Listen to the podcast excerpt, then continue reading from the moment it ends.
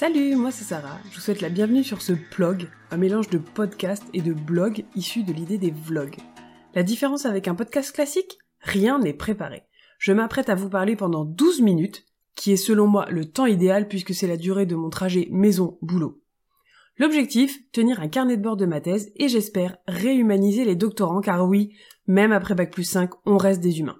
Bonne écoute Dans le dernier épisode, je vous ai parlé principalement d'épistémologie et de méthodologie.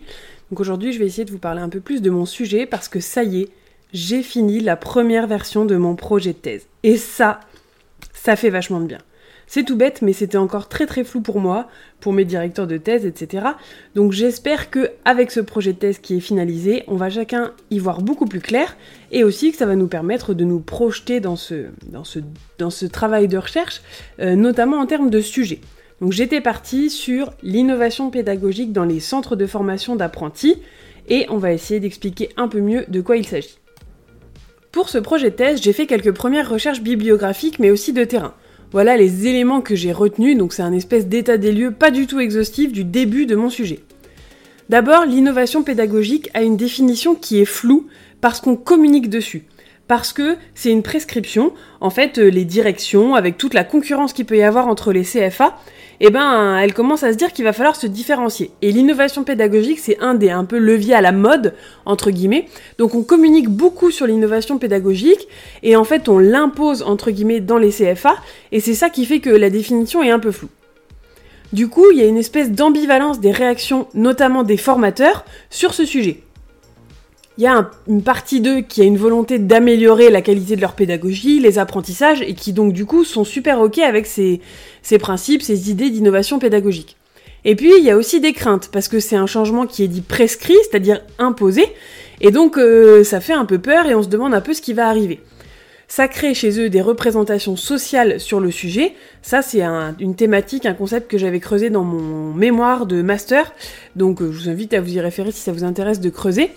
Mais l'idée, c'est qu'une innovation pédagogique, c'est un cycle infini. Ça s'arrête jamais. Bah oui, parce qu'en fait, on a une idée d'innovation, on va l'expérimenter. Ensuite, une fois qu'elle est expérimentée, si ça fonctionne, bah on va la déployer grâce à différentes méthodes. Et une fois qu'elle est déployée, bah c'est plus tellement nouveau, c'est plus tellement une innovation. Donc on continue comme ça à innover tout le temps. Et donc comme c'est un cycle qui s'arrête jamais, ça crée aussi de l'angoisse.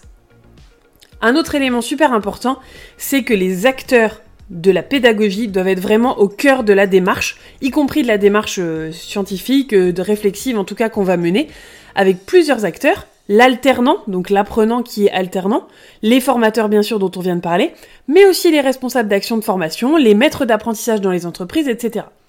Nous, on partira plutôt a priori sur l'innovation andragogique. L'andragogie, c'est tout simplement la pédagogie pour les apprenants adultes. Les apprenants adultes, ils ont plein de caractéristiques. Ça, c'est pareil, j'en avais parlé dans mon, mémoire si ça vous intéresse, mais il y a notamment l'idée d'une autodétermination. Du coup, ça m'a fait rentrer dans une espèce de première phase de problématisation avec tous ces éléments qui étaient en quoi la transformation des représentations sociales des formateurs de CFA peut-elle déclencher le cycle de l'innovation andragogique dans un système social tripartite je vais décomposer deux secondes. En gros, l'idée, c'est est-ce qu'on peut transformer les représentations des formateurs sur l'innovation, c'est-à-dire ce qu'ils en pensent, les a priori qu'ils ont sur le sujet. En gros, je caricature un peu, mais c'est un peu ça pour faire en sorte de lancer le premier cycle entre guillemets de l'innovation, pour essayer de lancer les premières expérimentations dans ce système euh, de l'alternance qui est tripartite puisqu'il y a en effet trois parties, l'entreprise, le CFA et l'apprenant. Voilà le début de la problématisation, donc c'est indiqué dans mon projet de thèse, et euh, c'est sur ça qu'on va partir. L'idée de départ, c'est vraiment de combler le fossé, alors j'ai un peu revu ma métaphore entre-temps, mais je vais vous expliquer, combler le fossé entre le terrain, donc les pratiques pédagogiques existantes dans les CFA, sachant qu'on a généralement de l'enseignement général, c'est-à-dire euh, français, maths, etc. Et aussi de l'enseignement professionnel. Je veux dire, quand vous faites un CAP cuisine, bah, vous apprenez à faire la cuisine. Ça, c'est de l'enseignement professionnel, technique. Comme je veux pas avoir l'air trop ambitieuse pour commencer, je vais pas parler de combler un fossé, mais déjà de créer un pont, voilà, au-dessus de ce fossé, entre la recherche académique, donc en gros euh, l'université, hein, la recherche scientifique telle que je m'apprête à la, à la faire, et les pratiques de terrain. Pendant mon projet de thèse, j'ai donc raconté aussi tout ce que je vous ai dit dans l'épisode précédent sur la méthode collaborative, tout ça, tout ça.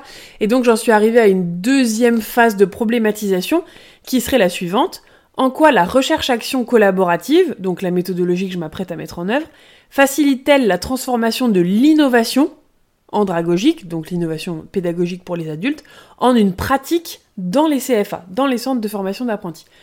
Euh, ça sous-entend que ce n'est pas encore une pratique, que c'est peut-être un usage ou une utilisation. Ça, c'est des choses aussi sur lesquelles j'aimerais réfléchir. Donc, je la redis au cas où. En quoi la recherche-action collaborative facilite-t-elle la transformation de l'innovation andragogique en une pratique dans les CFA c'est un peu tôt pour aller plus loin que ça pour l'instant, mais j'ai déjà posé quelques petites hypothèses histoire de moi me caler et pouvoir y réfléchir.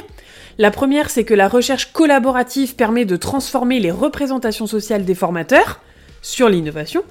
Euh, donc peut-être qu'en les incluant, en les faisant collaborer sur la recherche universitaire, peut-être que ça va permettre aussi d'avoir des représentations sociales, une idée sur les innovations euh, pédagogiques qui soient un peu modifiées, donc qui soient un peu transformées, et que donc ça aide aussi à, à faire avancer le schmilblick. Et l'autre hypothèse, c'est que l'approche réflexive qui est générée par cette recherche-action sur l'innovation, elle permet de déclencher donc le cycle de l'innovation andragogique. Donc c'est un peu ce que je viens de dire, c'est-à-dire le fait que eux-mêmes soient obligés, enfin pas obligés, mais décident de collaborer et de réfléchir sur leurs propres pratiques, ça va leur permettre aussi de se dire que euh, peuvent rentrer dans l'innovation andragogique. Donc euh, voilà, mon projet de thèse euh, est parti il y a quelques jours. Euh, sous deux formes. En fait, j'ai fait un, document euh, Word que j'ai exporté en PDF, mais qui fait 25 euh, pages.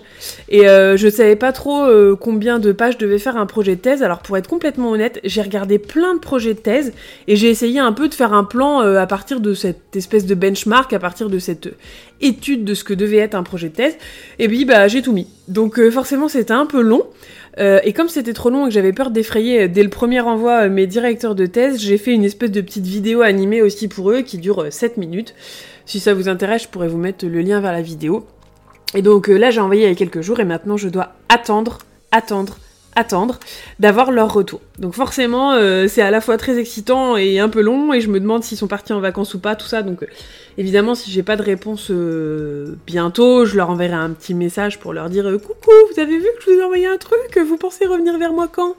Euh, En étant très gentil parce que j'ai lu plein de trucs sur la relation entre les directeurs de thèse et les et les doctorants et j'ai bien compris qu'il fallait être très gentil et, et aller dans leur sens et tout. Après, moi, j'ai déjà travaillé avec eux et je vois à peu près leur fonctionnement, donc je pense que par exemple un petit tweet ça peut aider pour pour contacter ma directrice de thèse. Bon, je m'attends évidemment à avoir plein de retours, c'est vraiment un premier jet, une première version du projet de thèse, mais ça m'a quand même fait beaucoup de bien de me dire que j'avais encadré un peu euh, ce brouillard, voilà, c'est un espèce de flou, un espèce de brouillard, mais au moins il y a un petit cas de retour maintenant euh, qui me permet de me projeter un peu mieux et de voir un peu les limites du truc, même si je pense qu'elles vont encore se resserrer. Donc euh, les connaissants, je m'attends à avoir plein de retours et à ce que ça chamboule complètement tout ce que j'avais prévu dans ma tête. Mais c'est ça aussi la beauté du doctorat et de la thèse. Donc euh, voilà, j'essaye de pas trop m'accrocher émotionnellement à ce premier document, même si forcément il y a un peu d'émotion puisque c'est le premier truc que je rends. Mais on attend. Et en attendant, évidemment, je ne me tourne pas les pouces et actuellement, je lis masse de trucs sur euh, la méthodologie, sur l'organisation. Je suis très active, enfin, j'essaye d'être très active en tout cas sur le Discord de bien dans ma thèse. Je rencontre des personnes, je discute avec des gens et tout. Je lis des blogs, je lis des carnets de thèse, j'essaye de m'organiser. D'ailleurs, ce sera l'objet du prochain épisode, l'organisation que j'ai décidé de d'utiliser euh, au début de la thèse. En tout cas, ça, ça évoluera peut-être. Euh, on arrive bientôt à la fin de l'épisode, mais il y a un truc que je voulais dire quand même. Euh, pour un doctorant, pas encore doctorant, voilà, un pré-doctorant comme moi, j'ai trouvé ça assez effrayant en fait de, lire tous ces témoignages parce que c'est super négatif. Il y a beaucoup de choses où on vous dit oui, la thèse, faut faire attention à sa santé, faut pas mettre de côté sa vie sociale, faut faire des pauses, faut prendre soin de soi et tout. Et moi je me dis ben ouais, et en fait, a priori, on se dit ben ouais au début, puis en fin de compte, ça se passe pas forcément comme ça. On se met à vivre thèse, respirer thèse, manger thèse, et donc ça devient un peu compliqué. Donc euh, il y a un petit côté de moi où je me dis waouh, c'est un peu horrible d'avoir tout ça au début alors que je suis super excitée et que j'ai super envie. Et de l'autre, je me dis ok, c'est bien, j'ai l'info avant et je vais pouvoir essayer de, de faire attention de ne pas me laisser entre guillemets happer par tout ça. mais c'est vrai qu'il y a un vrai côté fortement négatif. Il y a beaucoup d'épisodes de podcasts sur l'arrêt de la thèse, sur euh, je sais pas, les mauvaises relations avec les directeurs de thèse. Il y a carrément un, Instagram qui est euh, balance ton, balance ta thèse ou balance ton directeur de thèse, je sais plus. Enfin, voilà, je commence à me demander un peu dans quel monde je vais atterrir. Mais de toute façon, j'ai décidé d'y aller, donc on y va, et j'essaierai de, me préserver de tout ça. Euh, mais c'est vrai quand même qu'il y a un aspect très négatif qui me, qui me rend perplexe, en tout cas, je ne sais pas trop comment exprimer cette émotion. Euh, on va voir, on verra bien. Le journal de thèse est aussi là pour ça. Là, ce journal de bord, ce blog de thèse est aussi là pour ça. Donc, euh, j'espère que tout ira bien pour moi. Pour ceux que ça intéresse, je développe pas mal mon compte Instagram qui s'appelle Plug de thèse en ce moment. Euh, avec un peu plus ce qui se passe au quotidien. J'ai aussi une page sur LinkedIn qui s'appelle Plug de thèse. Et puis, ben, si vous voulez qu'on discute, il n'y a aucun problème. D'ailleurs, à ce sujet, je vais mettre le podcast Plug de thèse sur l'application Tumult, T-U-M-U-L-T. C'est une application qui permet d'écouter les podcasts et aussi d'avoir de l'interaction pendant les épisodes, si vous avez envie de poser des questions à la personne qui est en train de parler ou autre. Donc j'ai trouvé ce concept trop bien, je l'ai entendu dans un podcast et donc là je vais mettre cet épisode, à partir de cet épisode, tous les épisodes seront disponibles sur Tumult. À bientôt